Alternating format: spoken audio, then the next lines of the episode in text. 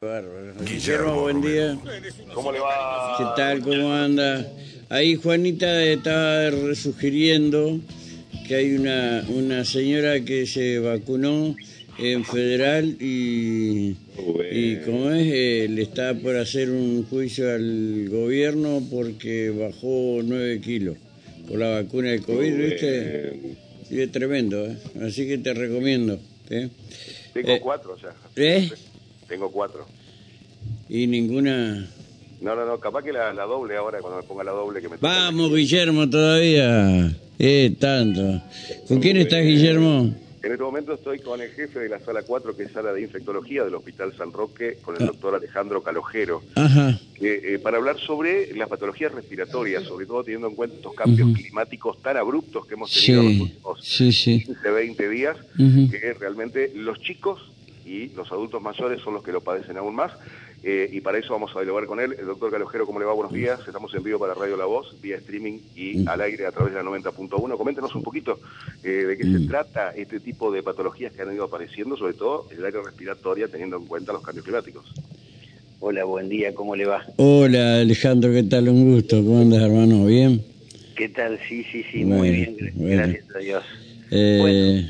Efectivamente, sí, en esta época del año, eh, sobre todo lo que es el, el otoño-invierno, eh, el incremento de consultas por enfermedades respiratorias, tanto respiratorias altas como bajas, es el 80% de, de, la, de la consulta en pediátrica fundamentalmente.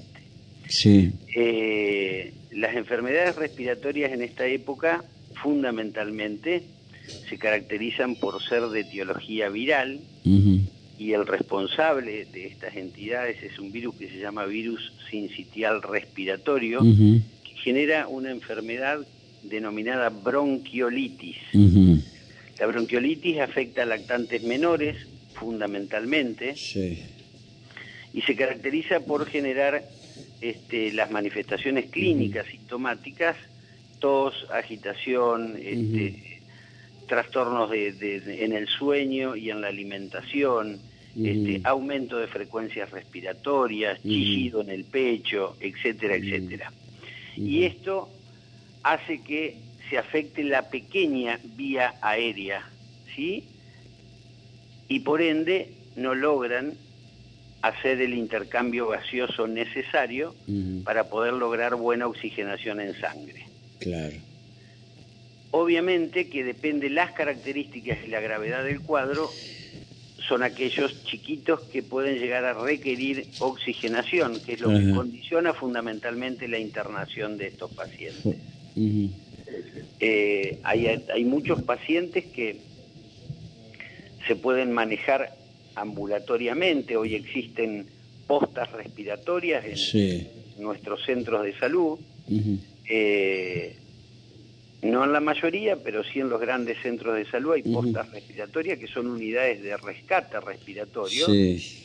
en donde el chico ingresa, se admite eh, en una zona donde se, se denomina triage, se le coloca un código que puede ser rojo, amarillo o verde, Sí. y dependiendo, dependiendo de la gravedad del cuadro, es quien, eh, donde se decide la internación o no del paciente. Claro. Sí, sí, entiendo. Ahora, a decir verdad, estos días que ha disminuido este, la, la- la temporada de mucho frío que tuvimos, gracias a Dios, Sí. han aumentado, han incrementado las temperaturas y coincidentemente con eso, el hecho de que los chicos por dos semanas no hayan concurrido a los jardines, a los colegios, este, a las guarderías, el hecho de disminuir los contactos de, de- de partículas respiratorias, porque esta enfermedad fundamentalmente se contagia por, por virus respiratorio, es un virus respiratorio, Sí. este, y se contagia al toser, este, al hablar, al estornudar. Hemos visto que han, no han disminuido las consultas, pero sí, gracias a Dios, ha disminuido el porcentaje de internación. Sí.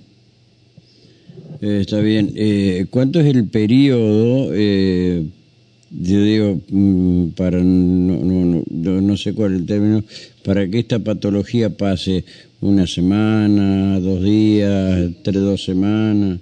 El periodo de convalecencia de la enfermedad depende si el paciente tiene o no enfermedades de base preexistentes. De no tenerlas, chicos este, inmunocompetentes, chicos previamente sanos, el periodo de convalecencia no va más allá de 7 a 10 días de no mediar complicaciones. Eh, lo que sí se trata es de reducir los días de internación, pero esto va a depender de la dependencia o no del oxígeno, que no sea ambiental por parte del paciente. Pero la convalecencia más o menos son esos días. Está bien, está bien. Bueno, doctor, la verdad que ha sido completito el informe. ¿Qué cantidad de chicos, por ejemplo, tienen ustedes? En este momento nosotros en la sala estamos con una ocupación porcentual de un 60-70%. Y de este 70%, el 100% son enfermos respiratorios algunos con complicaciones asociadas a neumonías de la comunidad, ya no bronquiolitis, y otros sí lactantes menores cursando cuadros de bronquiolitis en la actualidad. Ahora, yo quiero hacer una, una, una gran... Este, sí, doctor, cómo no, encantado. sugerencia.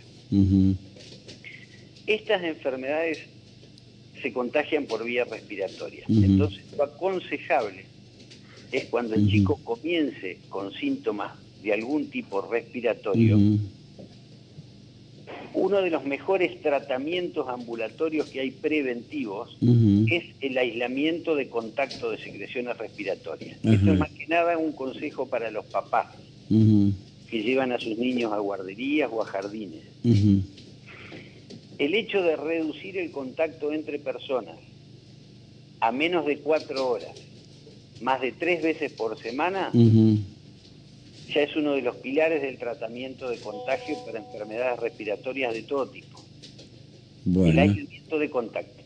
Perfecto. Y como siempre decimos, el mejor tratamiento que existe para las enfermedades respiratorias es no mandar a los chicos ni a las guarderías ni a los jardines. Tratamiento más efectivo y más económico. Totalmente, totalmente. Bueno.